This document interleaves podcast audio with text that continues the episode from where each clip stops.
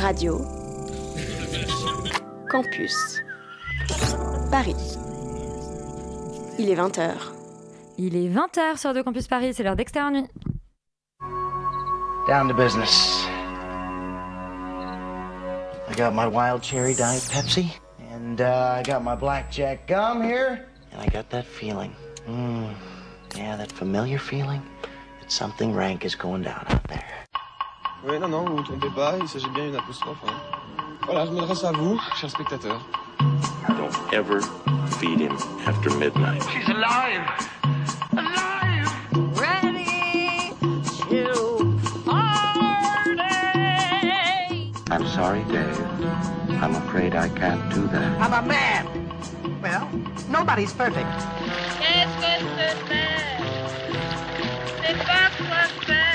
Acteurs sont à l'aise dans leur personnage, l'équipe est bien soudée, les problèmes personnels ne comptent plus, le cinéma règne. Vers l'infini Ce soir, les apparences sont trompeuses et le danger omniprésent. Le diable s'habille en Cruella d'enfer, le loup-garou Teddy rôde dans nos chères Pyrénées, et au fond du lac artificiel de The Deep House est enfouie une maison hantée. Derrière la mondaine new-yorkaise de French Exit peut se planquer une Michelle Pfeiffer ruinée, et dans la nouvelle série Marvel, un Loki peut en cacher un autre. Le jeu en ligne de la meute nous recèlera quelques surprises, comme Ibrahim, le héros en quête de rédemption d'un premier film éponyme. Et apparence trompeuse, comment ne pas parler politique avec les présidents d'Anne Fontaine et les vrais héros de ce soir, Nicolas Sarkozy et François Hollande. Extérieur nuit, c'est parti. Et toujours ce petit euh, générique péchu euh, des breaking news.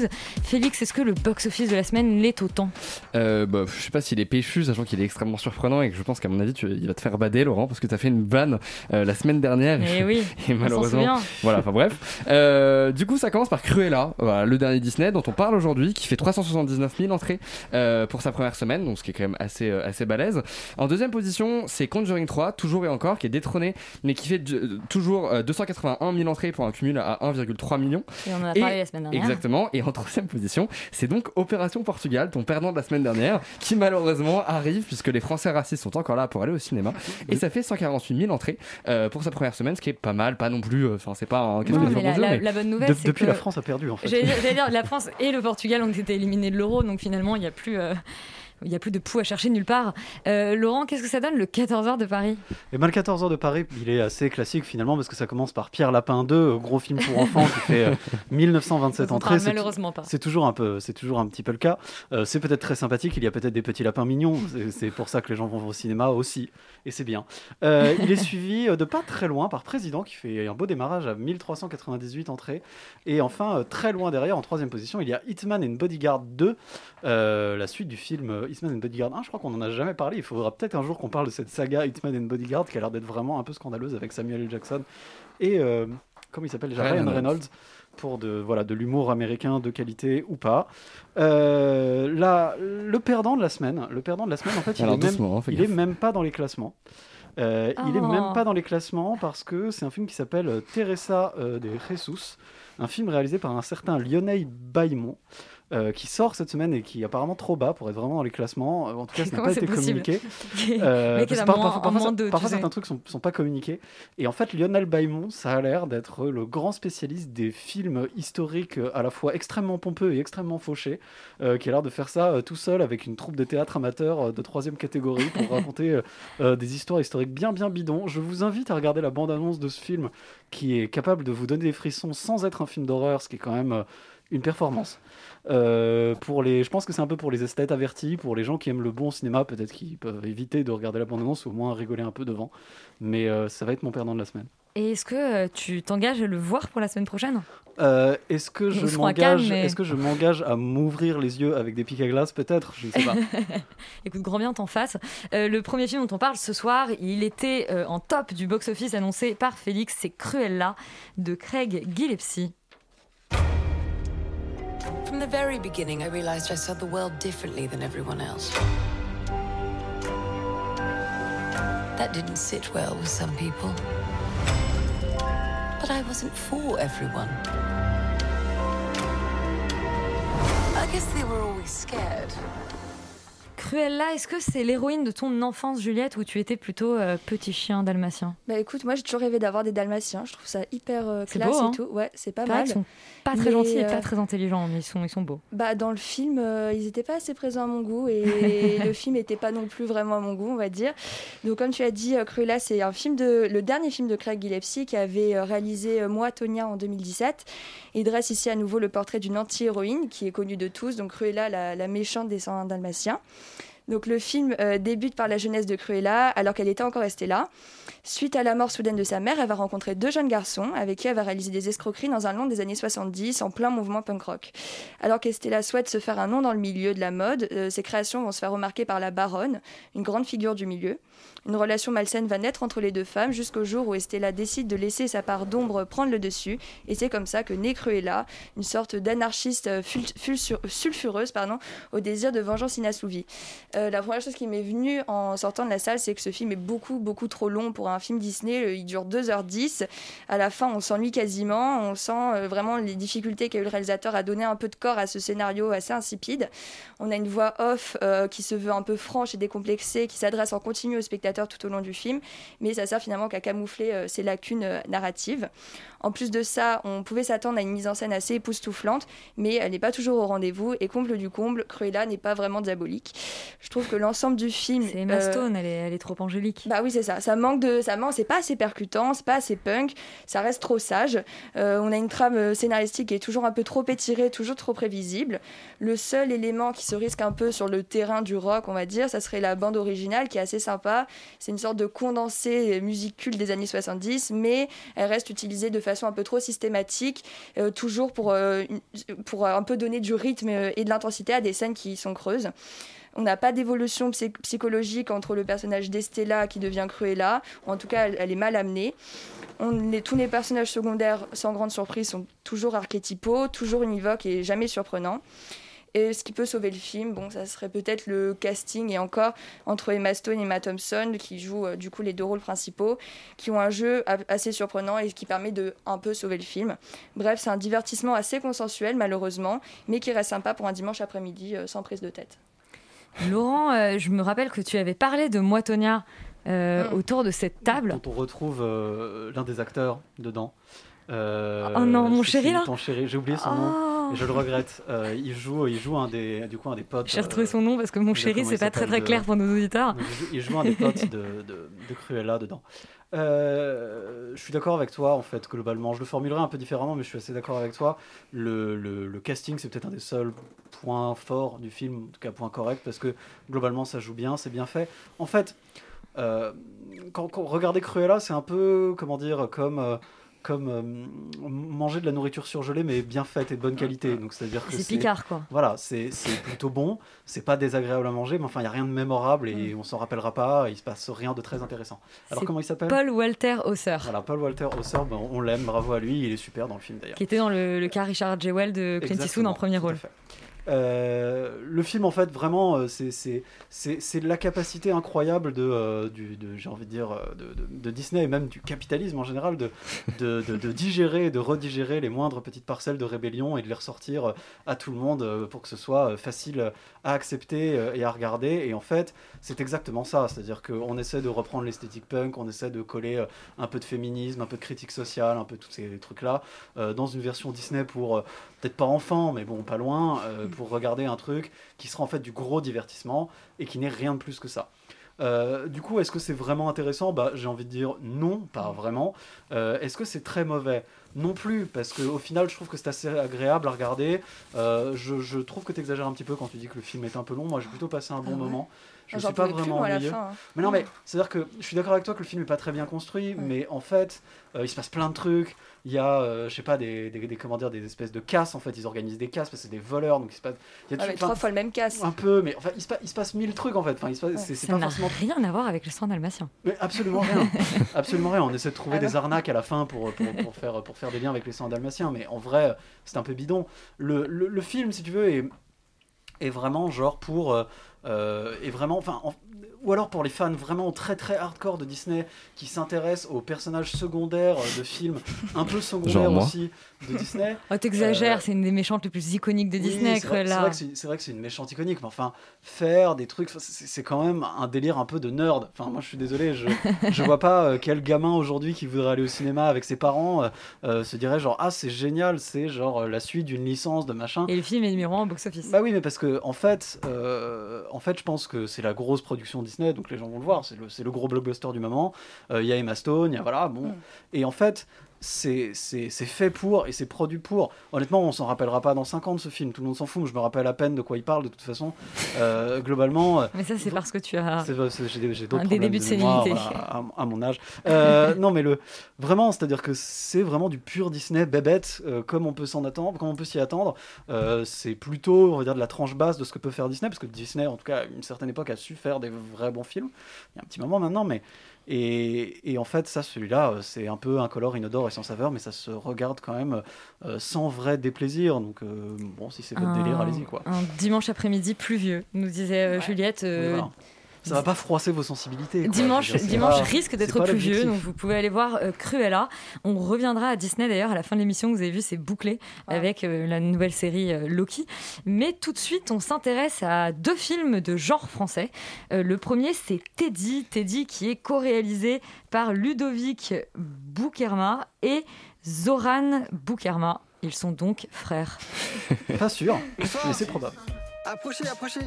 Je me présente, je m'appelle Teddy Pruvot, je suis le copain de Rebecca depuis 8 mois. On m'a dit que t'avais foutu le bordel au village. Mais non, j'ai pas foutu le bordel. Et, et, et... Dégage maintenant, hein Ah, vous puez l'alcool Toi aussi, tu pues l'alcool, Laurent, mais tu vas quand même nous pitcher Teddy. Oui, mais moi, c'est un parfum.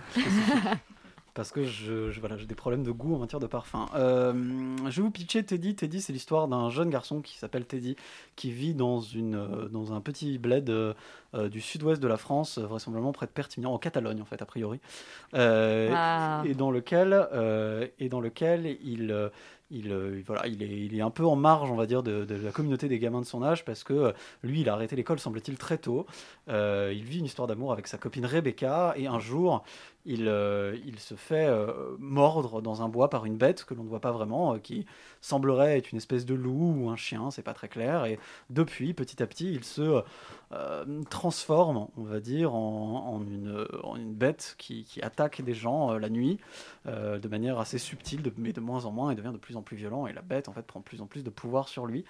Euh, voilà, en gros, euh, ça raconte, enfin, c'est une espèce de, de, mélange de films d'auteurs français, euh, un peu de genre va- vaguement arty, et d'un film de Quentin Dupieux. Donc, c'est-à-dire qu'avec un, personnage dont, dont- dont le- dont les, caractéristiques principales, c'est d'être vraiment complètement débile. Il y a peut-être moins d'absurde d'ailleurs que, que- que Quentin Dupieux, ce qui fait peut-être le truc le plus intéressant de Quentin Dupieux, mais enfin bon.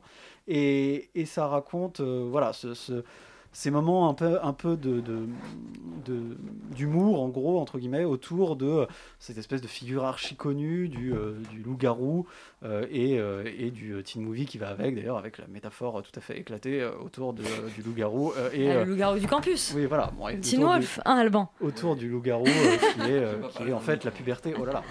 Euh, en fait, le- le- c'est- moi, ce que je reprocherais au film surtout, c'est qu'il est chiant. En vrai, euh, moi, j'ai passé une heure et demie quasiment à m'emmerder euh, parce qu'il est. C'est un gros reproche. Parce qu'il est affreusement mal construit. En fait, euh, euh, il n'y a pas beaucoup d'histoire.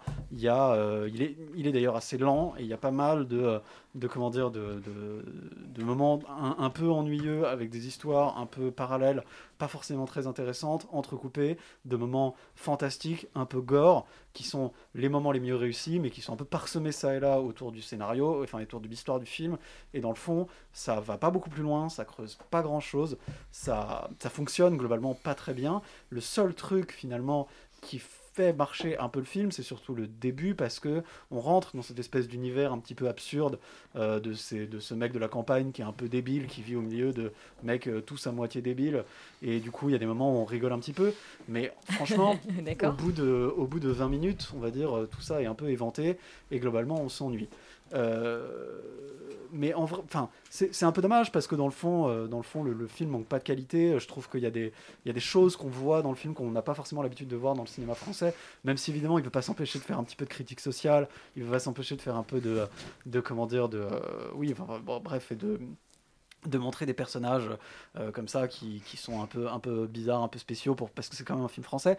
Euh, donc il faut quand même qu'il y ait un élément un peu d'auteur chiant. Mais, euh, mais en fait, euh, je pense que non seulement, enfin parmi les divers problèmes du film, c'est qu'il assume pas d'être un film de, un film de genre vraiment fun et qu'on rigole pas vraiment au- au- de la même manière que ce qu'on pourrait voir dans un gros film de genre débile complètement assumé qu'on pourrait voir aux États-Unis avec des loups-garous quoi. Donc honnêtement, pour moi, euh, c'est plutôt non. C'est un film qui a un peu le cul entre deux chaises et qui arrive pas en fait à, tenir un rythme suffisamment bon pour qu'on s'y intéresse et qu'on s'y amuse.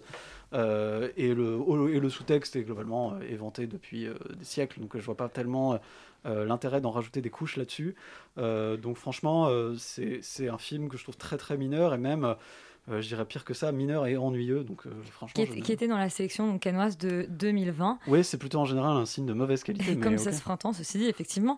Euh, Félix, je t'ai vu faire les gros yeux. Est-ce que toi, tu as été convaincu par euh, la griffe de ce duo de réalisateurs Euh, je ne répondrai pas à cette phrase. Euh, non, beaucoup plus que Laurent, ça c'est sûr. Non, je, je hausse un peu les, les épaules parce que je suis pas du tout d'accord avec toi. Pour le coup, je suis pas d'accord là-dessus. C'est-à-dire que que le film soit mal construit, ok, je te l'accorde. Il y a des problèmes de rythme, il y a des moments où c'est très long, il y a des séquences où en fait ils essayent de faire de l'humour euh, et justement d'avoir euh, des personnages qui sont un peu robotiques ou qui, euh, ont des difficultés à parler et d'essayer d'étirer le temps en fait pour créer le malaise. Et ça marche jamais vraiment parce qu'ils ont pas vraiment le dosage et ça fonctionne pas et du coup on s'ennuie.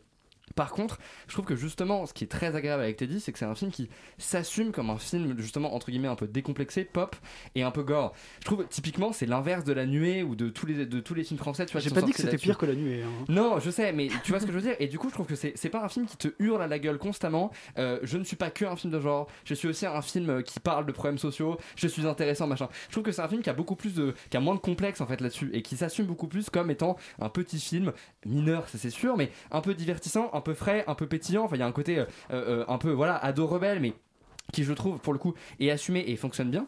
Euh, moi perso je trouve qu'il y a certains personnages qui m'ont fait rire. Je trouve que en fait le personnage oui il est un peu débile mais en soi il est quand même assez touchant et, et je trouve qu'il est entouré de situations et de personnages qui font qu'il y a quand même une espèce d'émulsion un peu créative. En tout cas moi personnellement j'ai rigolé, j'ai eu peur, enfin j'ai eu une palette d'émotions pendant le film qui était assez cool et je trouve que quand le film s'emballe et que- L'ennui, par exemple bah, non, encore, enfin, euh, ça, ça dépend des scènes, mais, mais je trouve que quand même qu'il y a, enfin, je trouve dur, je trouve qu'il y a vraiment des scènes qui, qui décollent euh, pas mal, et je trouve surtout que c'est, encore une fois, que c'est un film qui réussit à faire passer, enfin, à reprendre le loup-garou et tout ce qu'il y a derrière, euh, en, de manière assez intelligente, parce qu'en fait, finalement, il se transforme jamais vraiment en loup-garou. C'est-à-dire qu'il se transforme en loup-garou à la fin, mais sinon, tout le, enfin, avant, c'est justement, on va se moquer un petit peu de ces espèces de transformations et de l'imaginaire que ça rattache et ce truc de pleine lune, etc. On va essayer de détourner. En fait, c'est comme si les personnages étaient conscients quelque part que c'était un petit peu stupide de faire un film de loup-garou. Et je trouve que ça, en fait, en vrai, bah, ça fait des vannes, bon, un peu méta, on est d'accord, mais qui sont assez rigolotes et qui justement rajoute euh, un côté un peu léger au film qui fait qu'il n'y a pas du tout de prétention en fait dans ce film là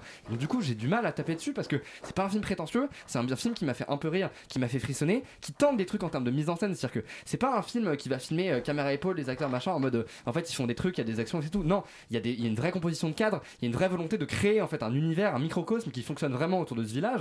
Et il y a même des moments je trouve où on va essayer de, de, de- cacher des parties justement de, de, certains corps ou de jouer un peu avec l'espace pour montrer ou illustrer des transformations ou illustrer des meurtres ou ce genre de choses qui je trouve sont quand même des idées de mise en scène intéressantes que moi personnellement je vois pas non plus constamment dans le cinéma français. Donc quand même j'ai envie de sauver un peu ce film parce que pour moi c'est un peu une espèce de micro promesse, c'est un des trucs les, les plus euh, les plus aboutis, enfin pas les pas aboutis calme-toi, mais euh, les plus euh, les, les- les plus décomplexés et je suis très calme. et je sais, je sais. et les plus sympathiques en fait que j'ai vu dans le cinéma français, qui se prend pas justement la tête et qui a, qui a, qui a pas un, un problème de revendication, de, de culture ou de noblesse ou de, ou je, enfin voilà, de, de trucs comme ça, qui fait que vo- voilà, moi personnellement j'ai pas du tout vu le film comme ça et je trouve que c'est assez intéressant en fait de voir ce film-là. Après, est-ce que je vous le conseille? Oui, c'est la fête du cinéma, ça coûte 4 euros, allez-y. En vrai, c'est rigolo. Il y avait plein de jeunes dans la salle, ils ont rigolé. Enfin, je pense que ça, ça trouve quand même mine de rien un peu son public. Après, oui, on aurait pu aller beaucoup plus loin, on aurait pu raconter une histoire euh, beaucoup plus forte. On est d'accord. Non, mais, je- non, t'aurais pu t'arrêter à une histoire toujours. hein. mais je, je trouve quand même que mine de rien, c'est une suite de scénettes un peu rigolotes. Et moi, je suis. Après, c'est leur premier, enfin, c'est leur deuxième film, mais leur premier film, c'est un espèce de truc qu'ils ont coproduit eux-mêmes. Enfin, c'était un peu galère. Ils sont jeunes. On va voir ce que ça donne. C'est un peu du nivellement par le bas ce que je fais. On est d'accord, mais on va voir ce que ça donne sur leur prochain film. Je crois qu'ils font un film de requin. En vrai, je suis assez curieux de voir ce que font ces gars-là parce que je les trouve, je les trouve assez barrés. Je trouve qu'ils ont un univers qui est entre Dupieux et, euh, et effectivement même on veut citer euh, Dumont, mais euh, je trouve que c'est un univers qui est un peu plus accessible, un peu plus grand public. Donc voilà, moi je, je- je- j'ai foi en ces, en ces frères qui sont jumeaux d'ailleurs. Voilà, ce sera la fin C'était, c'était le, le- le mot le de la point fin. Merci pour cette, merci pour cette précision, Félix. Bah, du coup, c'est la fête du cinéma. Euh, allez-y, euh, sauf si vous voulez ronchonner comme. euh, Bah, sauf si vous considérez si que vous c'est avez- pas la fête comme moi. vous êtes triste. Un autre film de genre français, c'est The Deep House de Julien Maury, une maison hantée euh, enfouie au fond d'un lac. Nous voilà donc dans le sud-ouest de la France. On est paumé. Bah, s'il était si facile à trouver, il serait pas vraiment super secret ce spot, non? Pierre veut bien être notre guide jusqu'à un bras du lac isolé au milieu de la forêt. Au fond de cette partie du lac, il y a une maison parfaitement intacte. Ouh là là, ça envoie du fait pâté. Euh, Félix, Deep, The Deep House, est-ce que c'est une aussi bonne surprise de genre français que Teddy? Bah, j'ai mis la balance en VF et quand je mets la balance en VF, c'est que c'est pas une bonne Oui, surprise. parce que c'est un film français, mais effectivement, il faut préciser que Mais les deux que, personnages voilà. principaux sont, euh, sont des Américains. euh, Effectivement, choix plutôt logique pour le marketing et pour le vendre à- l'international pour que ça se rentabilise. Et ouais, donc du coup, ça raconte l'histoire de deux youtubeurs, plus ou moins, en tout cas, donc Ben et Tina, qui font de l'urbex, donc ils visitent des lieux hantés, enfin, comme font plein, de, plein de gens, euh, pas autour Enfin, de des- moi, des- mais oui. dans le monde entier. Là, j'allais dire, des, ils visitent pas forcément des lieux hantés, les fans d'Urbex, mais. Non, mais Mais oui. généralement, les gens Abandonnés. c'est toujours un peu. Ouais. On va dans des lieux voilà, insalubres et après, il y a toujours des espèces de bruits, des arrêts sur image. Oh là là, j'ai vu un truc, ah non, c'est une poussière, enfin voilà, ce genre de choses. Euh, et en fait, donc du coup, voilà, ils font ça, ils font ça et il se trouve qu'ils euh, ils entendent parler d'un lac. Enfin, c'est pas extrêmement clair, mais grosso modo, ils entendent parler d'un lac avec des maisons euh, enfouies. Et en fait, ils arrivent là-bas et il n'y a pas de maison enfouie, mais ils rencontrent quand même un mec qui s'appelle Pierre. Euh, Parce qu'on est en France. parce qu'on est en France.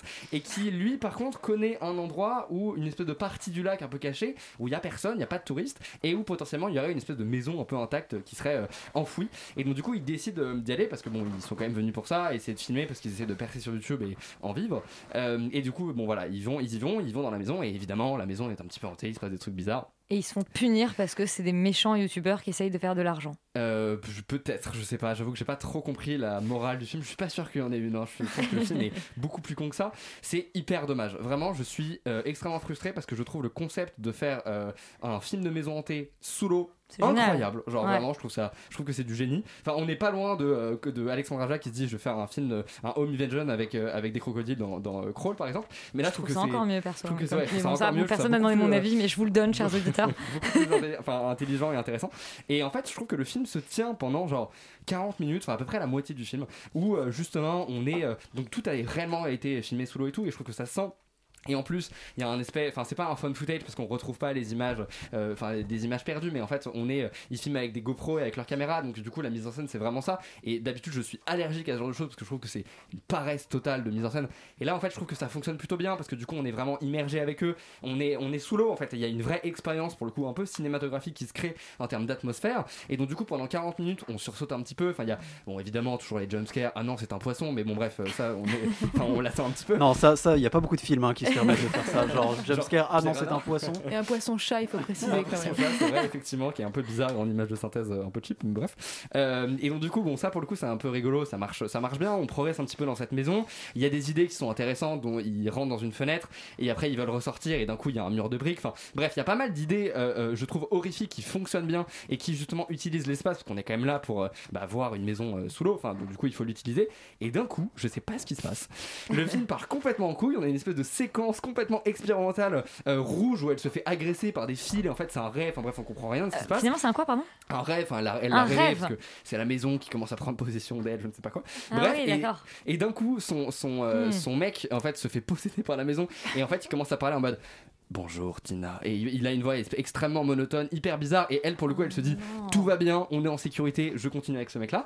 Et bref, et, et après, le film tombe dans une, dans une espèce de, de nanar, mais pas possible avec une espèce d'histoire, une backstory satanique où en fait il trouve une espèce de pièce euh, cachée dans la maison. C'est un home cinéma alors que la maison euh, elle s'est fait enfouir euh, genre dans les enfin il y a 50 ans donc en fait clairement il y a une espèce de du chronie total qui se crée. C'est un home cinéma et d'un coup le projecteur se lance et t'explique toute la backstory avec les images justement de, en gros d'une espèce de tuerie sataniste qui, s'est déroulée dans la maison. Enfin, bref, le film parle complètement en couille, ça n'a aucun sens. On fait plus aucun effort de mise en scène, c'est vraiment juste des espèces de jumpscares qui n'ont qui n'ont euh, aucun intérêt qui font même plus peur. Enfin, Avec des poissons-chats. avec des poissons-chats et des, et des gens morts qui marchent doucement sous l'eau. Ça, à la limite, c'est un peu les passages du film qui font un peu peur. C'est qu'il y a une espèce de couple en fait qui est là et, et qui avance tout doucement. Et il y a vraiment des, des moments par moment, enfin voilà, des espèces de, de, de lueurs d'espoir, on va dire.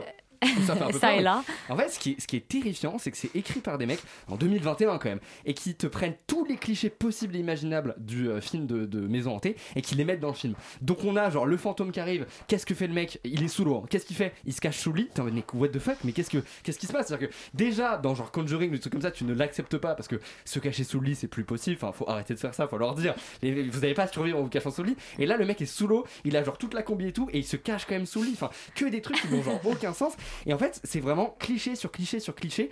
Et, c'est- hyper dommage parce qu'il y avait un potentiel énorme. Et en fait, on accouche sur juste un espèce de, melting pot, un, un mixage de tous les clichés possibles et imaginables, juste sous l'eau. Et en plus, on n'utilise même pas vraiment du du coup, dans la deuxième partie, le fait que ce soit solo, enfin, vraiment, je trouve que c'est un potentiel gâché. Et moi, je suis extrêmement frustré parce que c'était une Tu belle as, bu, promesse. tu as bu la tasse. J'ai- Ouais. je te passe la parole, Roman. Merci. Euh, eh bien oui, bah, comme tu viens de le dire, Félix, c'est une très bonne comédie. euh, c'est un très mauvais film d'horreur.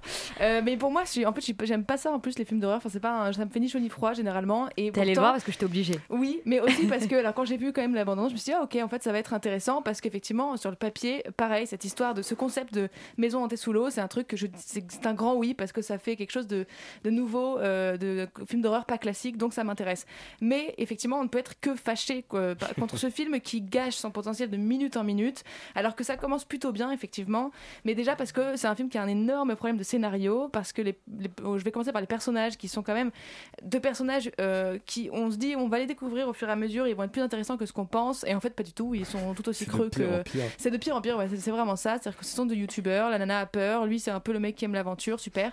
Et en fait, ça s'arrête là. Ce qui fait que déjà, du. Toujours du- les nanas qui ont peur, quoi. Parce qu'en 2021, dans en un plus, film mais je d'horreur. me suis dit, il va, il, va, il va y avoir un petit retournement euh, féministe euh, commercial, mais même pas. Ils ne sont pas donné la peine de le faire non plus. Bon, remarque, c'est peut-être pas un défaut, je ne sais pas. Mais bref, tout ça pour dire que de toute façon, on n'a pas peur pour ces personnages. Donc, euh, à partir de là, ça, ça- à part le poisson-chat, c'est vrai qu'il n'y a pas grand, grand chose qui, euh, qui nous émeut. Et donc, euh, voilà. Très, très ému par les poissons-chats. C'est euh, surtout. oui, oui, oui. peur. Non, mais il fait vraiment peur. Celui-là, c'est le seul truc où effectivement on sursaute parce que c'est un jumpscare.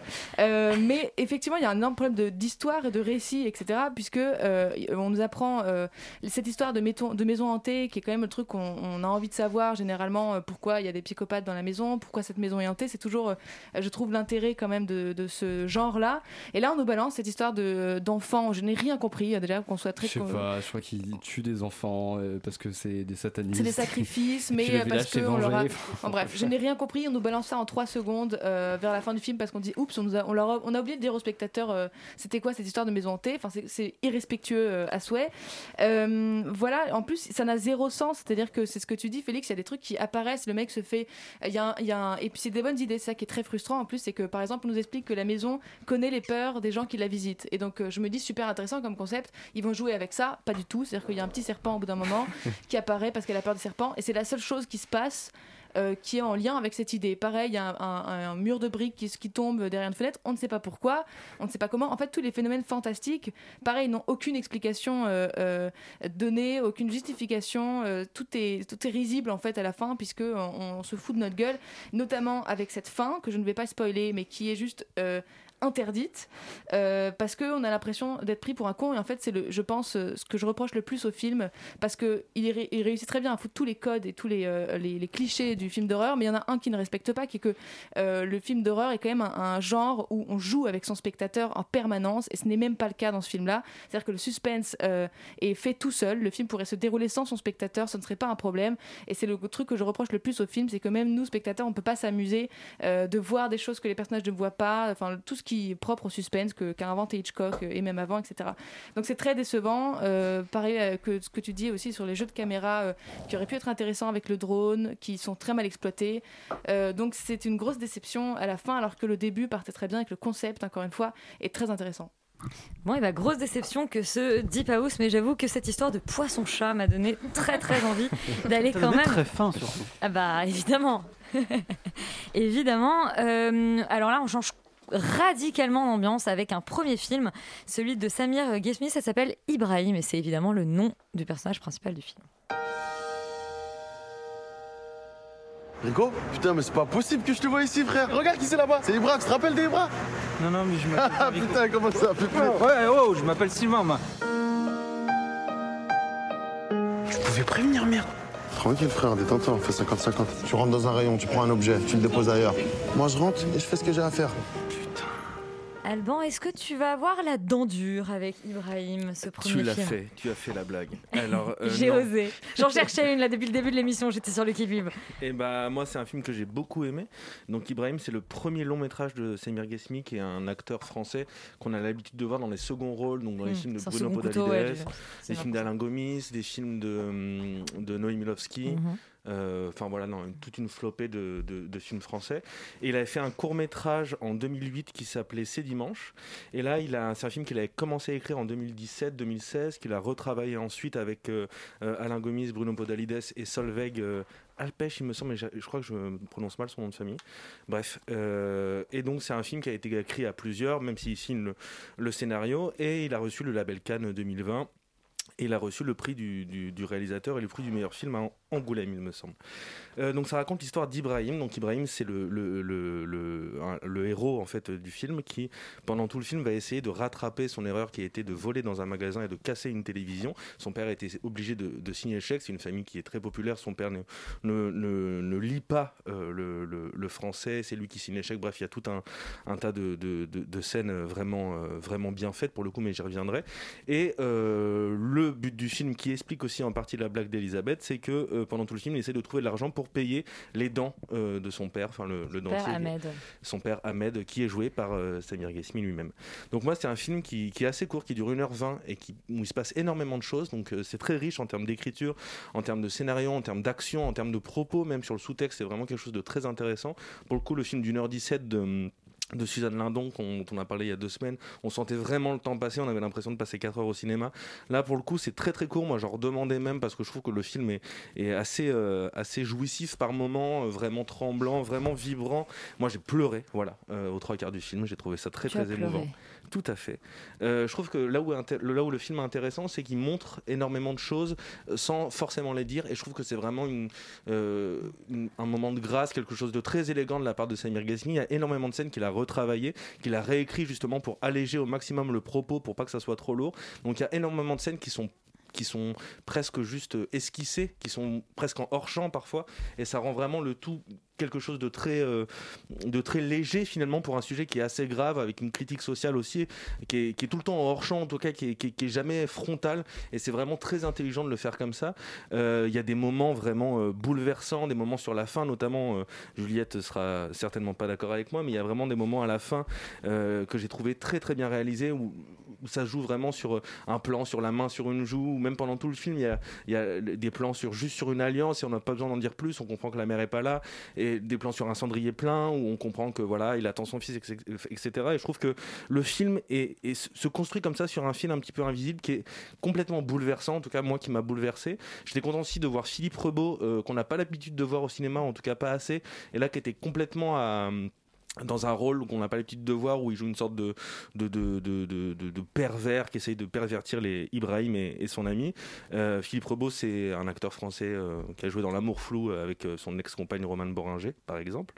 Voilà, et je trouve que les, les seconds rôles sont très très bien écrits aussi. On en parlait tout à l'heure avec Juliette en off.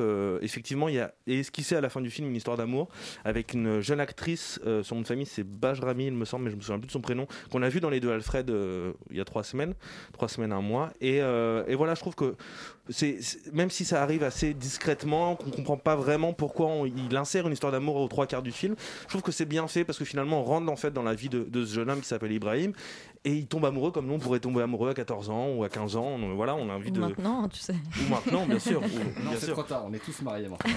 voilà. Et euh, et il y a simplement juste à la fin, une, voilà, une annonce en fait sur le, le- le background de- de- du père, donc de, de- de- du rôle joué par Samir Ghesmi, où on explique un petit peu pourquoi il est comme ça aujourd'hui. Et je trouve que ça tombe un petit peu comme un cheveu sur la soupe parce que le film esquive tout ça pendant tout le long, est vraiment élégant, euh, très tendre également. Et je trouve que là, c'est vraiment le moment un peu pathos, un peu lourd du film, avec des, des sortes de phrases un petit peu Wikipédia où ah c'est pour ça qu'il a des dents comme ça, etc. Donc voilà, je trouve ça vraiment dommage. Mais sinon, bah, je vous conseille vivement d'aller voir ce film qui m'a vraiment euh, beaucoup ému, en tout cas tout à Et l'heure. qui t'a fait verser une larme. Tout à donc, fait. euh, cet Ibrahim, Juliette, euh, Alban avait l'air de dire que tu serais moins tendre. Bah non, globalement, c'est vrai que c'est un, un beau film. J'ai été aussi émue. Euh, c'est c'est un beau film sur la relation père-fils, enfin plus globalement la relation euh, parent-enfant, sur les sacrifices qu'un parent est prêt à faire pour son enfant, en quoi, enfin comment il veut garder une sorte de, de dignité face à son enfant, et d'un autre côté comment un enfant euh, euh, est prêt à tout pour euh, accompagner euh, son, son, son parent et qui des fois il est confronté à des problèmes qui ne sont pas de son âge. Euh, et ici, euh, j'ai aimé aussi beaucoup les, les deux acteurs principaux, en particulier Abdel Bandaer qui joue le rôle d'Ibrahim.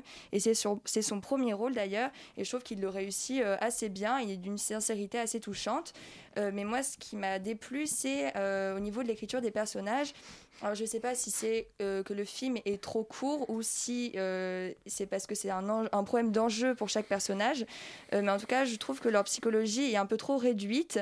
Le personnage déjà d'Ibrahim, on a juste l'impression que les traits de sa psychologie ont été un peu étirés pour tenter d'en faire un personnage, mais au final, ça fonctionne pas vraiment.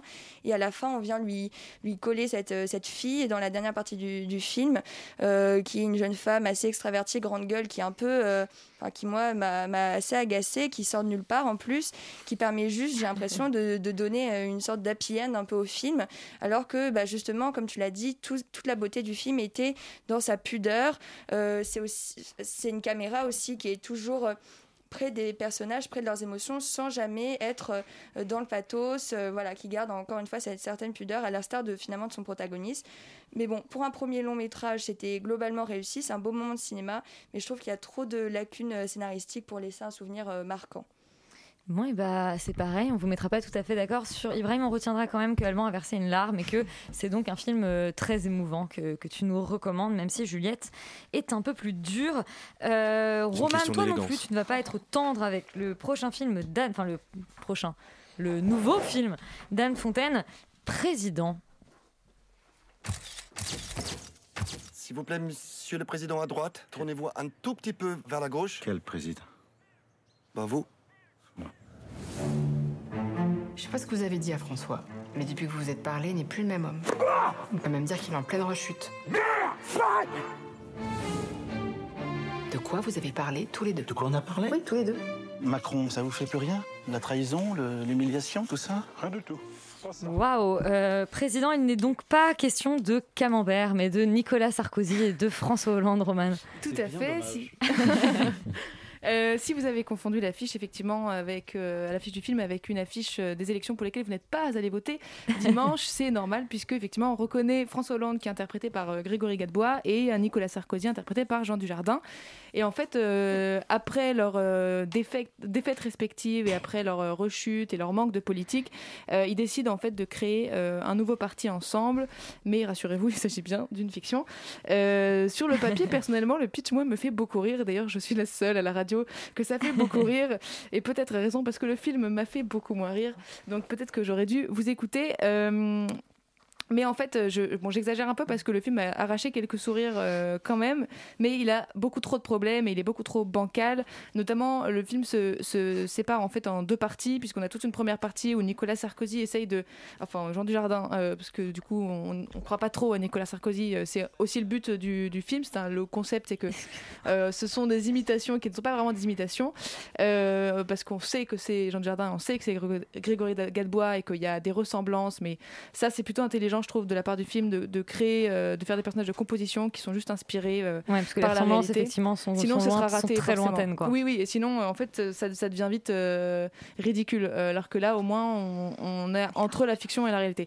Mais donc la première partie, c'est Sarkozy qui essaye de convaincre Hollande de créer un parti ensemble, et c'est la partie la plus lente, la plus inintéressante, la plus inutile du film. En fait, elle ne sert à rien, ça sert que à, à ex- à faire une espèce de lente exposition dont on n'a pas besoin, qui est laborieuse parce qu'on en plus ces deux personnages déjà, donc euh, euh, donc c'est compliqué. Et on a une seconde partie que je trouve est beaucoup plus intéressante puisque euh, là il s'agit du lancement en fait du parti et le film est nettement plus intéressant parce que ça devient une espèce de, buddy movie, de, il y a une bromance qui se crée, qui est complètement entre un- deux personnages qui, sont un oxymore, Hollande Sarkozy. De toute façon, c'est c'est drôle en fait comme situation de voir ces deux personnages bien s'entendre, avoir des conflits, etc. Et ça, ça donne des scènes particulièrement euh, Après, ça reste un- un- un- une deuxième partie qui est euh, un peu une succession de sketchs, ce qui est euh, du coup dommage. Ça aurait été peut-être drôle justement en termes de sketch, mais en film, euh, ça tient pas debout. En revanche, euh, en fait, en revanche, euh, d'ailleurs, euh, non, pas en revanche, le film, pour continuer sur les, les points négatifs du film, j'essaie de le sauver, mais je n'y arrive pas. La fin du film est extrêmement Deus Ex Machina, c'est bien pensant, trop bien pensant à mon goût, mais je, je, je peux pas spoiler la fin, donc je peux pas vraiment vous parler de ça, juste c'est très décevant. Mais la- je vais vous parler de la mise en scène qui est quand même extrêmement flemmarde, qui se contente de chant contre chant et de faux raccords qui sont absolument abominables. Il faut faire quelque chose. Je veux Et dire, pourtant, tu avais apprécié le dernier film d'Anne Fontaine, me semble, euh, Police, c'était pas elle? Si, alors non, oui, oui, c'est elle. Elle a fait, on lui doit aussi Perfect Mother. Ouais. Elle fait des trucs complètement euh, différents en fait. Tu euh, m'as à mis un doute en me fusillant du regard. Ah non non, c'est vrai. On lui, on lui doit oui, aussi ça, c'est- Augustin Roi du Kung Fu, un film de Voilà. 1993, je crois, avec Darry Cole, il me semble, qui joue Augustin Roi du Kung Fu. Donc en fait, elle fait, Elle des a trucs fait des choses hyper bien. chelous. Oui, elle fait des trucs très différents. Moi, j'aime bien parce que effectivement, on, redé- on redécouvre un peu euh, une réalisatrice à chaque fois. Mais euh, là, en termes de mise en scène, je comprends pas ce qui se passe. Euh, c'est c'est- c'est- c'est vraiment pas terrible. À part la deuxième partie, encore une fois, qui arrive à se dépatouiller un peu par l'humour. Euh, et ce que je regrette beaucoup en fait dans le film, c'est que sous cette euh, sous ces sketchs et sous cette euh, euh, légère euh, comédie et tout cet, cet aspect euh, encore une fois voilà de légèreté, de parodie, euh, de composition, etc. Il, il se passe pas grand chose, c'est-à-dire qu'on raconte pas grand chose non plus. Euh, même on, on a un peu une morale sur euh, tout le monde veut du pouvoir, etc. Un peu vu et revu, mais ça raconte pas grand chose de profond et c'est ce que je regrette euh, avec ce film qui aurait pu, avec en fait cette situation-là, euh, raconter quelque chose de, de plus intéressant euh, sur, la, sur le monde de la politique et sur ces deux personnages qui sont quand même assez fascinants de toute façon. Euh, donc c'est très dommage, euh, je trouve, euh, au final. Mais voilà, ça fait sourire. Il y a des scènes qui sont euh, drôles. donc euh, si vous voulez un moment léger, euh, vous, je vous recommande d'aller voir Président. Sinon, euh, passez votre chemin. Et il y aura peut-être une suite avec Emmanuel Macron, sait-on jamais. Euh, alors, c'est pas un titre politique, alors que ça aurait pu l'être, c'est French Exit. It's all gone. Every penny. What was your plan? My plan was to die before the money ran out, but I kept and keep not dying, and here I am. The hens are clucking. Are they saying I'm broke? Quand on est ruiné et qu'on est new-yorkais, euh, Laurent, eh bien, on va à Paris Oui, parce que c'est un peu moins cher, j'imagine. faire un French Euh, c'est globalement le pitch du film, c'est-à-dire Michelle Pfeiffer qui est une euh, riche héritière globalement euh, mondaine de, de- voilà de, de, de- la haute société new-yorkaise qui se retrouve finalement ruinée, qui vit seule avec son fils qui est joué par Lucas Hedges. Euh, et, euh, et du coup, comme ils sont ruinés, ils sont obligés de vendre tout ce qu'ils ont, c'est-à-dire euh, quand même encore un peu, un peu de, enfin quelques petites choses parce qu'ils ont quand même beaucoup d'argent à la base. Et euh, une amie à elle lui propose d'aller vivre dans son appartement euh, à Paris parce qu'elle a son appartement à Paris qui est inoccupé depuis un an. Donc euh, euh, parce que c'est le genre d'amis qui ont des appartements à Paris parce que c'est ce genre de société pas en à New York. Airbnb, voilà. Euh, du coup, elle décide de partir avec son fils pour New York. Euh, pour euh, voilà essayer de je sais pas euh, théoriquement reconstruire une nouvelle vie ou autre chose. C'est un film qui est très étrange parce que en fait il n'a pas vraiment de sens et il ne raconte à peu près rien. C'est à dire qu'il y a une espèce de succession de scènes qui sont toutes globalement un peu sans intérêt ou un peu clichés, euh, qui finalement le, ça fonctionne un poil parce que Michel Pfeiffer joue très bien ce personnage extrêmement étrange, très très excentrique, euh, à moitié taré, euh, qui fait des choses très bizarres, qui n'a aucun sens de la valeur de l'argent, qui, qui, qui de toute façon ne possède pas de de coupures plus petites que des billets de 100 euros. Donc, euh, claque euh, des billets de 100 euros, file de l'argent à tout le monde, on n'a rien à foutre. Alors qu'elle est euh, ruinée. alors qu'elle est complètement ruinée et, et du, décide de faire des trucs complètement absurdes, du genre partir à Paris depuis New York, mais sur un paquebot, par exemple. Donc il y a, y a tout, euh, je sais pas, peut-être un tiers, presque un tiers du film, en fait, enfin une grosse partie du film qui se passe voilà, sur un paquebot de croisière. On pense un peu à, au dernier film de Steven Soderbergh, dont j'ai oublié le nom, là, ça m'échappe malheureusement, qui se passait sur un paquebot de Moi croisière avec. Oui, le film avec euh, Meryl Streep. avec Meryl euh, Streep, etc. Bon, peu importe, que c'était pas un film mémorable non plus. Alban va nous retrouver le titre. Et, euh, et donc voilà, ce film, une espèce de succession de scènes un peu bizarres, avec ces personnages bizarres, à qui il arrive des trucs un petit peu bizarres, qui ont des comportements un peu étranges. Euh, J'aurais euh, presque cru à un moment que le film allait, allait démarrer, qu'il allait se passer quelque chose. Un moment où le fantastique entre dans ce film de manière Ah, waouh. très étrange, très inattendue. Il y reste pas longtemps. Euh, il ne sert pas forcément à grand chose. Il est un peu euh, voilà, euh, inattendu, mais globalement, euh, au-delà de ça, en fait, il, il, se, il se passe rien. Et, et- et finalement, c'est un film qui, quand même, arrive à ne pas filmer Paris d'une manière intéressante, ne pas filmer New York d'une manière intéressante, d'ailleurs d'autant qu'après c'est pas filmé à New York, euh, de ne d'avoir des personnages un peu intrigants mais de ne pas les raconter ou ne pas en parler de manière vraiment intéressante. Euh, donc c'est d'un film d'une vacuité euh, assez hallucinante où en gros ça dure euh, ça dure deux heures je crois et on s'ennuie quand même globalement pendant deux heures où on regarde voilà Michel Pfeiffer être excentrique et un peu vieille et un peu étrange et Lucas Hedges être un peu autiste euh, avec son espèce d'histoire d'amour avec sa copine qui n'a aucun sens et, euh, et tous ces personnages parfois qui arrivent et qui repartent et on ne les connaît pas plus et ils ne nous intéressent pas plus Euh, je suis un peu halluciné par la faiblesse de l'écriture de ce film et globalement vu que je ne sauverai pas sa réalisation ni même Réalisation donc de Hazel Jacobs. ni même son point de vue, j'ai envie de dire, autour de, de, voilà, de, de- de cette espèce de- d'exit français qui pourrait peut-être être une espèce de respiration par rapport à les États-Unis, mais même pas. Il n'y a rien de spécial en fait. Donc je vois pas pourquoi est-ce que je continuerai à en parler beaucoup plus longtemps. T'as pas passé une bonne semaine, Laurent Non, Laurent, tu nous as retrouvé le titre du film de Laurent Alban, pardon. nous sommes Alban. presque les mêmes personnes, mais Tu, as- fait. tu as retrouvé le titre du film de Soderbergh La grande traversée, c'est celui-là Eh bien, tout simplement. Voilà, la grande traversée. Ne le regarde pas non plus. D'accord. Romain dit sire. Je dis dans le fond, mais si Alban, est-ce que French Exit, ça t'a un poil plus convaincu Du tout, non, je suis totalement d'accord avec Laurent. D'ailleurs, ça va être dur d'en parler encore pendant 4 minutes.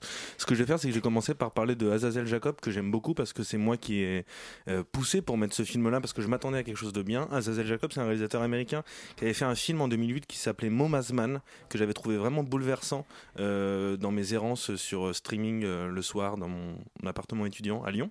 Et, euh, et voilà, c'était ça, détails, ça, racontait l'histoire de- d'un d'un adulte en fait qui refusait sa vie et qui allait s'enfermer dans le minuscule appartement de ses parents. C'était vraiment un super film. Et il avait enchaîné avec un autre film en 2011 qui s'appelait Terry. Et pareil c'était le portrait d'un adolescent euh, qui était un peu moqué par les autres qui était un peu en surpoids qui allait au, lycée en pyjama voilà avec John C. Reilly. C'était un très bon film. Et là vraiment euh, ce film là il se passe absolument rien. On a un peu l'impression qu'on prend un train qu'on se trompe de destination mais qu'on nous oblige à y rester quand même. Et il se passe des choses absolument euh, sans intérêt en fait pendant tout le film. C'est-à-dire que effectivement euh, Michel Pfeiffer a un rôle euh, euh, voilà qui lui convient. Cela dit à chaque fois qu'il y a une scène on a l'impression que ça clignote en rouge en disant attention voilà une scène incroyable avec Michel Pfeiffer. On a l'impression vraiment qu'elle joue elle-même en train de jouer un rôle incroyable pour la fin de sa carrière. Enfin j'espère pas la fin de sa carrière cela dit. Euh, voilà moi c'est j'ai C'est pas un grand chose à c'est c'est très c'est voilà c'est très euh, très lent, c'est assez fainéant au niveau de la réalisation, au niveau de l'écriture. Le, le rôle de, Lucas Hedge est vraiment mais euh, sans intérêt non plus. Il y a tous les clichés du film un petit peu indie américain euh, où euh, il fait des gestes un petit peu absurdes, des choses qu'on comprend pas et qui s'expliquent pas parce que juste c'est comme ça. Enfin voilà, c'est il y a rien à en tirer de ce film. Je vous déconseille vivement de regarder ça et de payer 3,99 sur Universiné ou Teen Store. Voilà. Mais par contre, tu nous recommandes de découvrir les autres films donc de. Azael, euh, Azazel Jacob- Jacobs. Voilà, donc c'est toujours, euh, c'est toujours ça de prix. Juliette, euh, toi, tu t'es aventurée du côté des séries, une série chilienne. Ça s'appelle La Meute. Emite un sonido, una letra A que sale, ¿sí? A. Como si yo fuera tu novio. Suena. ¿Sientes hormiguita?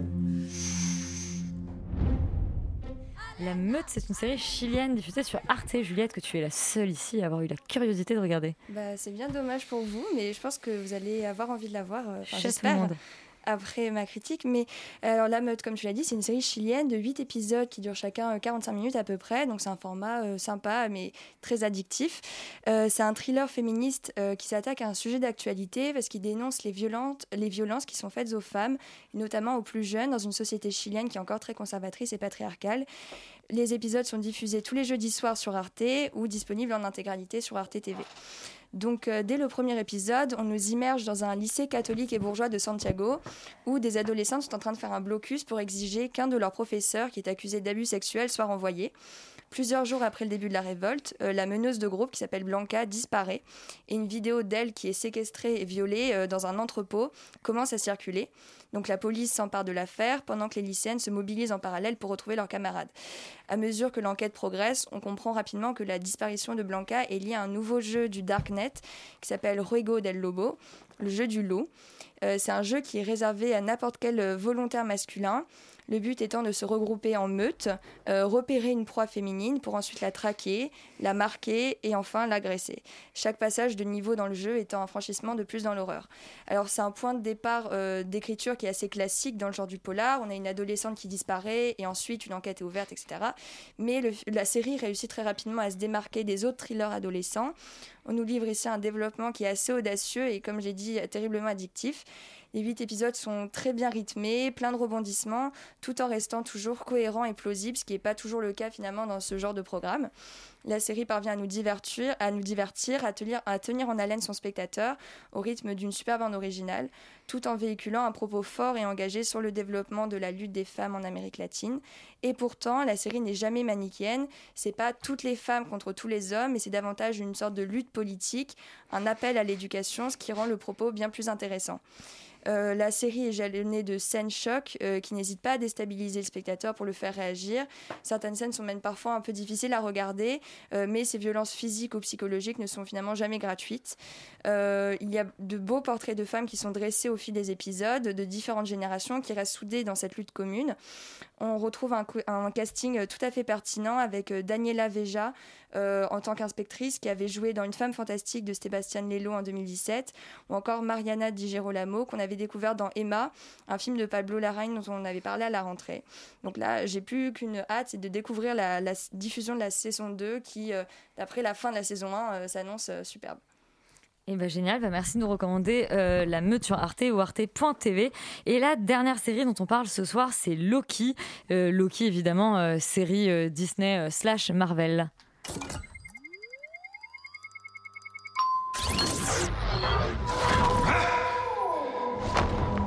I know what this place is. The timekeepers have built quite the circus. And I see the clowns are playing their parts to perfection. Alors Loki, si je dis pas de bêtises, c'est la troisième série euh, Disney après euh, dont on avait parlé et euh, Falcon et le soldat de l'hiver. Dont on Euh, dont on a parlé aussi, tout à fait. Et bien du coup, maintenant, on parle de Loki. Et oui, parce qu'on a des, des actions chez Disney. Euh, alors, du coup, je, je sais pas trop comment pitcher Loki parce que j'arrive pas à savoir euh, si je peux spoiler ou pas euh, Avengers Endgame. On va partir que. Enfin, oui, tout le monde l'a vu, Bah on s'en oui. fout. Euh, en gros, dans Avengers Endgame. tout, le monde l'a- tout le monde l'a vu et on s'en fout. c'est- Et on s'en fout, ouais. dans cette sorte-là. Euh, du coup, à la fin, enfin non, au début de Avengers Endgame, le personnage de Loki meurt, sauf que euh, bah, tout le film, ça va être les Avengers qui vont remonter le temps, aller dans une réalité alternative euh, pour essayer de choper les pierres, machin, bref, on s'en fout. Euh, et à un moment donné, en fait, il rencontre le personnage de Loki au moment de Avengers le premier, du coup en 2012. Euh, et en fait, ce, on- on- ce personnage-là, quelque part, réussit à récupérer le Tesseract, donc un espèce de cube qui permet de faire plein de trucs, se téléporter, machin, enfin bref. Et en fait, il, a, il, a, il apparaît, je sais plus trop, dans, le, dans un désert ou quoi, et donc en gros, en fait, il quitte. Clarté. Ouais, c'est un peu compliqué à résumer, mais en gros, euh, c'est le- c'est c'est ce personnage de Loki qui est donc dans une réalité alternative, qui quitte quelque part le destin qui lui est destiné. Et donc, du coup, euh, il y a euh, un organisme qui s'appelle, euh, je sais même plus comment il s'appelle. c'est les Timekeepers, Timekeepers, enfin bref, en gros, euh, ceux qui. Les euh, gardiens du temps, Les euh. gardiens du temps et de, des, des, de- je sais pas, de, de la ligne temporelle, machin, enfin bref, une autre connerie, euh, qui débarque et qui, du coup, euh, le, le, enfin voilà, le capture et en font un prisonnier parce que justement, normalement, euh, bah, tout est, euh, enfin tout va dans le sens du temps et on n'a pas le droit de euh, dévier un petit peu euh, le sens du temps. Euh, et en fait, il se trouve qu'il le capture au bon moment parce qu'au même, enfin voilà, au, au même moment, eux, les gardiens du temps, ils ont des problèmes avec un Loki d'une autre réalité qui leur pose des problèmes, capture des, de- des gens de leur équipe, les tue, machin truc, et visiblement va faire s'effondrer la ligne du temps. Bref, c'est d'une clarté pas possible, mais en fait, ce qui Loki doit rigolo- trouver un autre Loki. voilà, en gros, ce qui est assez rigolo, c'est que euh, c'est, à mon avis, la meilleure série euh, Marvel jusqu'à présent. Parce que moi, j'avais trouvé WandaVision euh, franchement à chier. Et j'ai pas vu euh, Falcon et le soldat d'hiver, mais ça avait l'air d'être un peu un espèce de truc de baston euh, bourrin à la Marvel. Et là, je trouve, enfin, même si.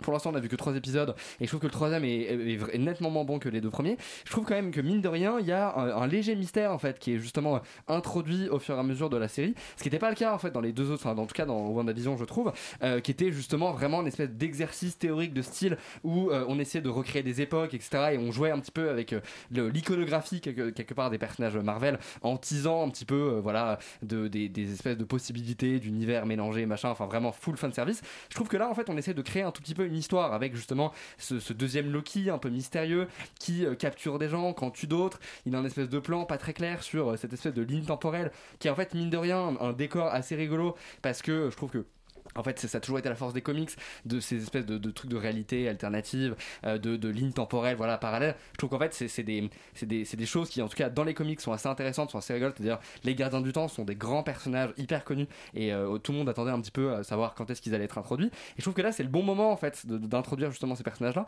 Après, moi, pour l'instant, mon gros regret, c'est que certes, on a un peu plus d'intrigue et euh, on a une production design qui est hyper intéressante avec des univers qui sont, qui sont visités et je trouve que ça, ça donne du crédit en fait euh, aux univers et c'est pas juste euh, oh bah tiens une énième planète qui ressemble à, la Terre. C'est vraiment on va aller essayer de chercher un peu des, des, univers un peu, un peu sympas et en même temps on va aussi voyager dans le temps. Enfin bref c'est une série qui est quand même assez relativement généreuse dans ses effets.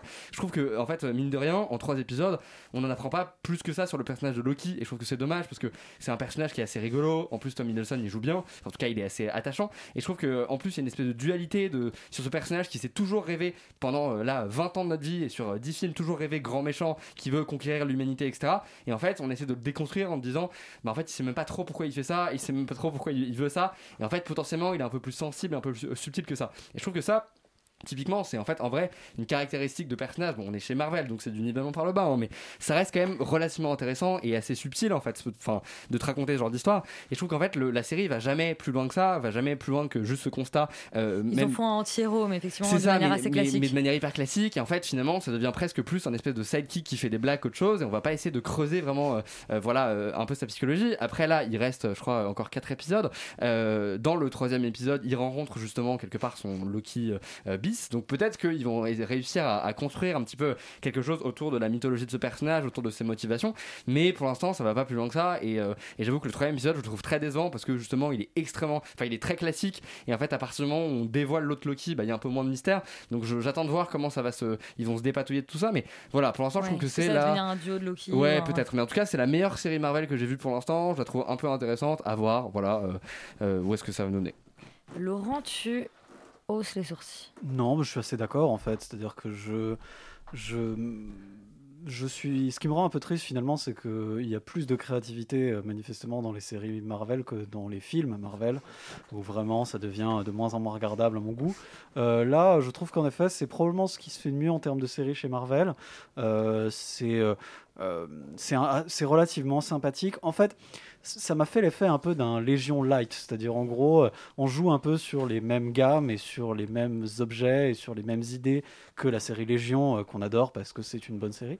Et, euh, et là, en fait, on le bah, c'est Disney, donc du coup, bah, on le fait en plus gentil, plus facile, moins compliqué, moins bordélique, moins bizarre. Et donc, du coup, euh, euh, ça rend le truc un peu plus accessible, mais du coup, avec moins de personnalité et un peu moins d'intérêt. Maintenant, euh, euh, c'est pour une série un peu, voilà, euh, euh, pareil, de divertissement, euh, c'est plutôt de bonne facture, c'est plutôt plus intelligent, je dirais, que la moyenne.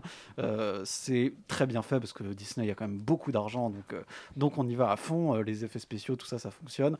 C'est assez drôle, en fait, de voir qu'ils se foutent eux-mêmes, en fait, un peu de la gueule des trucs Marvel, justement, euh, et des objectifs et des trucs des héros Marvel, etc., en en, voilà, en, montrant à quel point euh, tout ça finalement est absurde et contrôlé par une espèce de super timeline et tout.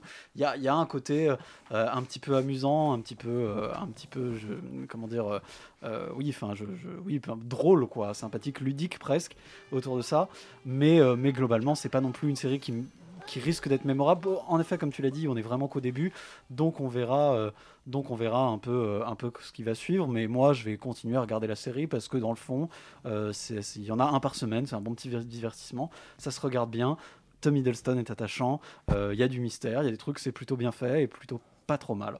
Donc euh, Plutôt pas trop mal. Pour une Le- fois, vrai Marvel- nivellement par le bas là. Pour une fois, non mais pour une fois, Marvel, euh, finalement, euh, vous arriverez à faire quelque chose de tout à fait correct, peut-être. Ça fait longtemps. Bon, et ben, cette semaine, le programme vous a vraiment euh, mitigé, donc je vous pousse à profiter de la fête du cinéma pour aller vous faire un avis. Euh, et puis, Extérieur Nuit, c'est terminé. On se dit à la semaine prochaine à Cannes. Merci Colin euh, d'avoir réalisé l'émission. Et puis tout de suite, c'est Mood Club.